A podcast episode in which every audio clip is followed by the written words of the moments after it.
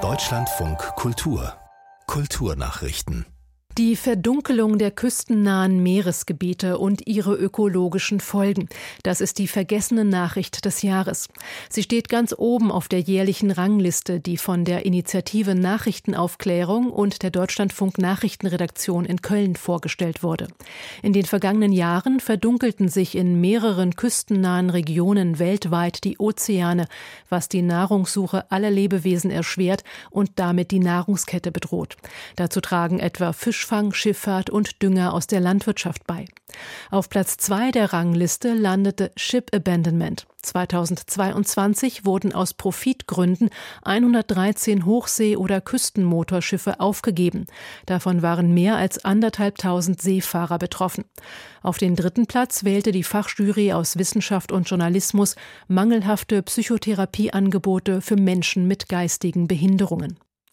Lange wurde sie diskutiert, verändert und aufgeschoben. Die Energiepreispauschale für Studierende. Heute sind nun laut Bundesbildungsministerin Stark-Watzinger die ersten Überweisungen rausgegangen. Allerdings noch im Rahmen einer Testphase. Ab Mittwoch sollen dann alle 3,5 Millionen Berechtigten die 200 Euro Pauschale beantragen können. Online innerhalb von drei Minuten, verspricht die Ministerin.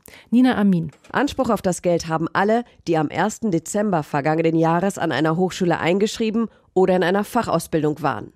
Die Ampelkoalition hatte die Sonderzahlung schon im September vereinbart. Die praktische Umsetzung gestaltete sich aber schwierig. Kritik an dem schleppenden Verfahren kam von Studierendenvertretern und der Opposition. Zuletzt wurde auch kritisiert, dass alle Betroffenen sich zunächst ein Nutzerkonto beim Bund anlegen müssen, um sich bei der Beantragung zu identifizieren. Der Naumburger Dom bekommt ein Zentrum Welterbe. In der früheren Bischofskurie gegenüber dem Dom sollen eine Anlaufstelle für Touristen, Ausstellungs- und Tagungsräume entstehen. Das teilten die Vereinigten Domstifter zu Merseburg und Naumburg und das Kollegiatsstift Zeitz mit, die den Dom verwalten. Er gehört seit 2018 zum UNESCO-Weltkulturerbe. Die Regierung von Sachsen-Anhalt will das Zentrum Welterbe mit 8,5 Millionen Euro fördern. Insgesamt soll es rund 11,4 Millionen Euro kosten.